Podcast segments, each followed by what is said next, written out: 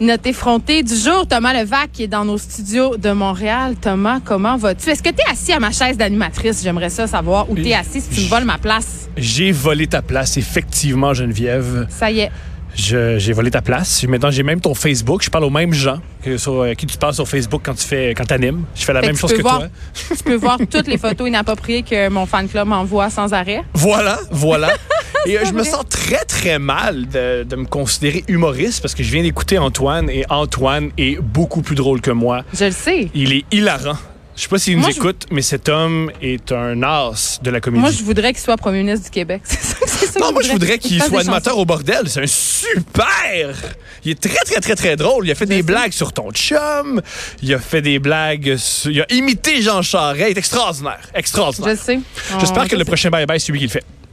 Ben, ça serait peut-être meilleur, mais ça, c'est un autre sujet. Je viens-tu de dire ça? Ben oui, en plus, tu m'insultes un peu parce que j'ai écrit sur le bye-bye. Ouais, ben, il y, avait. mettons qu'il y avait. C'était pas tout bon, hein? C'est ça que je dirais. Je mais écoute, ça- tous les goûts sont dans la nature, comme on dit. Bien mon sûr. cher euh, Thomas Levac. Mais euh, écoute, si je croyais pas à ton talent, tu serais pas là, hein? Pour nous parler euh, des aléas de la vie. Et là, tu veux nous parler de désobéissance aujourd'hui. Donc, c'est clair que ça me parle. J'aime ça. Oui, oui, oui, je vais parler de désobéissance. Alors que toi, c'est quoi? Tu as des enfants. Tu, tu le oui, je pense que tu as trois enfants. On le voit je le répète sans arrêt. non seulement tu le répètes sans arrêt, mais on- oui, oui, euh, c'est, ça, ça, ça, ça fait partie de ton identité. Je me demande, qu'est-ce que tu fais quand tu es... Est-ce que tu es contente quand tes enfants te, se- te désobéissent ou tu as de la peine? Comment tu te sens par rapport à ça? Mais là, premièrement, euh, Thomas, ce que je te dirais, c'est que mes enfants sont pas tous sur le même modèle. Ma Oh. fille plus ma fille plus vieille, littéralement, je sais pas où elle a pogné ça, mais elle a remporté le méritage de la personne qui suivait les consignes à son école. Euh, moi, je l'ai Donc- vu une fois, ta plus vieille, puis elle donnait des ordres aux recherchistes. Je pense que c'est une prochaine... euh, c'est une, Une prochaine, patronne. Ben non. Non, non. Je pense que non, ma, ma plus vieille fille, elle désobéit jamais. C'est une petite bien à son affaire. Par contre, celle du milieu, c'est une véritable petite délinquante et elle, elle me désobéit sans arrêt. En fait, désobéir pour elle, c'est un mode de vie. C'est une vraie Donc- deuxième. Ben oui, ça, donc ça me déçoit pas. C'est juste comme ça que ça se passe euh, chez nous. Et c'est drôle parce que c'est une enfant téflon, c'est-à-dire une enfant sur laquelle rien ne colle. Ah! Par contre, euh, est-ce que tu considères que c'est la plus haute? euh, et la, avant, avant tout, la, la- la troisième, elle est comment? Ou le Ben, troisième, pardonne-moi. Le troisième, c'est un garçon, puis je te dirais que c'est un mélange des deux. Donc, c'est un enfant normal. Il désobéit, mais pas dans enfin! c'est exactement ça. Et moi, je, je- là, là où je me demandais, c'est que ce qui- je crois que à chaque fois qu'on évolue dans la vie, ou la majorité des fois on évolue, c'est lorsqu'on désobéit. Désobéir, c'est désobéir, c'est tellement essentiel dans l'évolution des mœurs et l'évolution de quoi que ce soit que je trouve ça curieux que ça soit aussi réprimandé. Je pense que c'est aussi, c'est vraiment, vraiment, vraiment important, surtout dans les arts, je sais pas si d'accord, que tous les, les grands courants d'art, à chaque fois qu'il y a un nouveau truc à la mode, c'est que tu désobéis au code. Et je trouve ça dommage que hum, ça soit aussi proscrit de désobéir. Qu'est-ce que t'en penses? Ben, je sais pas si c'est proscrit, mais là où je suis d'accord avec toi, euh, Thomas, c'est de dire, c'est vrai que souvent on avance dans la vie en remettant euh, en cause, si on veut, des dogmes ou des choses qui sont établies. On le fait par ailleurs euh, aussi dans notre métier, c'est-à-dire souvent, euh, ce qui fait que c'est pertinent de parler de quelque chose, c'est d'avoir un autre point de vue, c'est d'aller plus loin, de, de désobéir par rapport à l'ordre établi. Euh, par contre, euh, il y a des désobéissances qui sont plus graves que d'autres. C'est sûr, là, tu viens de parler des, des courants artistiques et tout ça. Euh, même des révolutions, tu sais, si on parle, si on pense entre autres à la révolution tranquille, à la révolution féministe ou à des révolutions qui sont carrément plus physiques, tu sais, qui sont, tu sais, en, en Amérique du Nord, on fait la révolution assez soft, là. C'est pas comme en Très, Amérique très, latine très, où- il y a des coups d'État, là. Ou à Hong Kong en ce moment, là, où les, les gens Oui. sont dans les rues depuis des semaines. C'est ça. Mais on n'a pas, on dirait, cette culture-là de la désobéissance au Québec. Bon, tu- Moi, ben, je euh, le sens pas tellement. Moi, je, je crois, je crois, je crois l'inverse. Il me semble au Québec, on, on, on désobéit très, très, très. Ben, je veux dire, on l'a vu en 2012. Il y a une désobéissance, une désobéissance civile qui a mis le gouvernement dehors. Ben, ça fait longtemps. C'est quand même. Ça faisait longtemps. C'est ça que je veux dire, c'est que c'est pas dans notre culture. Je trouve pas qu'on est. euh, par exemple, si on pense à la France, les Français sont très revanchards. Ils sont toujours en train de manifester, ils sont toujours en train de se plaindre de l'ordre établi. Je- On dirait que nous, je trouve. Ben, c'est peut-être des grosses généralités que je suis en train de faire, mais du moins c'est l'impression que j'ai. On dirait que culturellement, on, on est moins, on est moins prompt à, la protestation. Mais on désobéit beaucoup plus que les Américains puis le reste du Canada. Oui, ça, je, Ça, on les- on- ça, je suis assez d'accord. Ça, on les clenche. Peut-être qu'une des raisons pourquoi on désobéit autant, c'est qu'on gagne jamais de Coupe Stanley. Fait que c'est la seule manière d'aller dans les rues puis casser les vitrines. C'est qu'on sait que le Canadien va jamais gagner. Fait qu'on se dit, c'est quoi, aujourd'hui, on va désobéir? On... Les frais de scolarité, let's go. Ben, les frais de scolarité. euh, moi, ça me. Écoute, je, vais t'avouer que j'ai marché dans la rue. Mhm. J'ai tapé sur des casseroles avec mes enfants. Puis, il y a quelque chose de libérateur là-dedans, d'en Ben oui. prendre possession de la rue. Ben oui, c'est essentiel.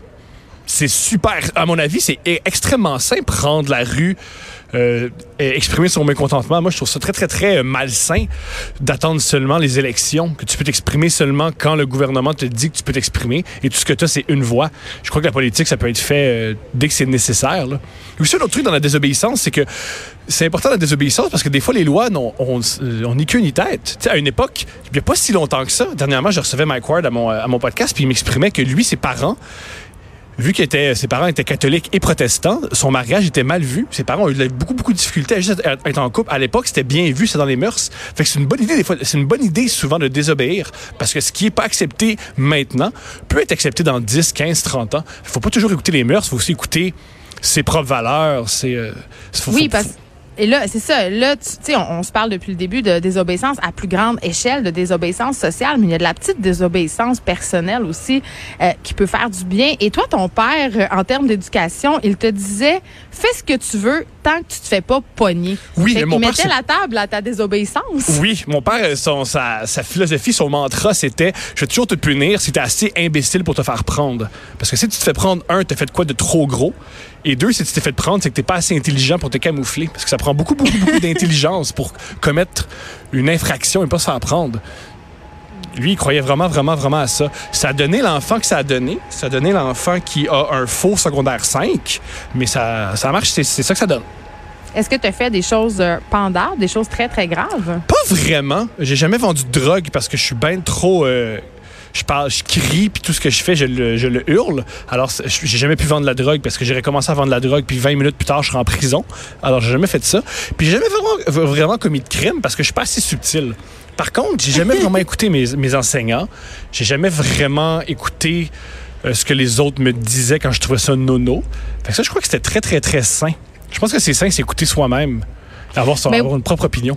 Sais, tu fais allusion euh, à l'école secondaire. Il me semble que ça nous prenait pas grand-chose pour désobéir, mais que les enfants qui sont désobéissants sont quand même un peu toujours marginalisés. Euh, moi, j'étais tout le temps retenue. Là. Mhm. À un moment donné, je trouvais que ça avait plus aucun sens. A- on dirait qu'il n'y a pas de place pour la désobéissance. Mais tant mieux, parce que moi, si je, je, je- je- je fais. dans mon cas, c'est une bonne chose que j'étais en retenue et j'étais exclu parce que je dérangeais 29 personnes. C'est un peu horrible que je dérange un cours de 29 personnes puis je dérange l'éducation de jeunes citoyens parce que moi, j'ai besoin qu'on me regarde. Parce que moi, dans mon cas, c'était une question de. Je voulais de l'attention puis je voulais me démarquer. Mais dans la vie, on peut pas tout le temps se démarquer pour avoir de l'attention.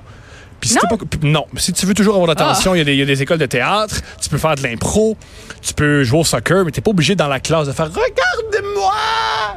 Je suis important! C'est pas, euh, c'est pas très très sain. Donc, tu dirais que c'est quoi ton rapport à la désobéissance, euh, Thomas Levac, finalement?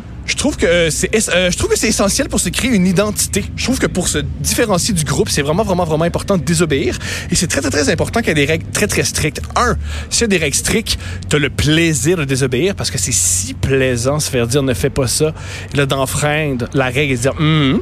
et aussi c'est important de se faire cogner sur les doigts parce que c'est important d'avoir des règles très très très très strictes. Je crois que je suis euh, je crois aux deux et je crois aussi que Fait que t'es pour les règles afin de les enfreindre. C'est ça que je comprends. tellement C'est un peu le- psychotronique, mais j'aime ça. c'est tant mieux. Je crois que c'est les, les règles les plus serrées possibles. Et j'y crois aussi.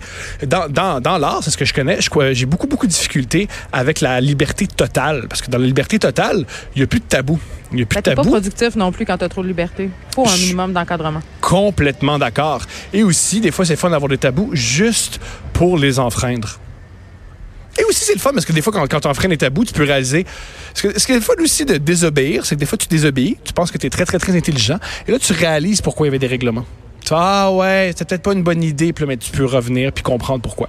Ouais, c'est comme quand la fois où mon père m'avait interdit de faire des pirouettes dans le salon, puis que je l'avais pas écouté et que là, euh, j'étais atterri les deux pieds dans la porte vitrée du meuble de TV qui avait éclaté en 12 milliards de morceaux. Est-ce que tu t'es fait mal? non, mais je me suis fait vraiment beaucoup chicaner par mon père Ah, mais ça, c'est pour des raisons, euh, c'est pour des raisons financières, c'est correct. C'est pas grave, Ben, financière et euh, au niveau de la sécurité. Écoute, euh, Thomas Leblanc, le- pas Leblanc, Levac. ça. Le vac, le blanc, les deux, je représente les deux. Je me mêle avec mon ami Thomas Leblanc. On se retrouve la semaine prochaine avec toi. On s'arrête un instant. Merci beaucoup d'avoir Cube Radio. Jusqu'à 15, vous écoutez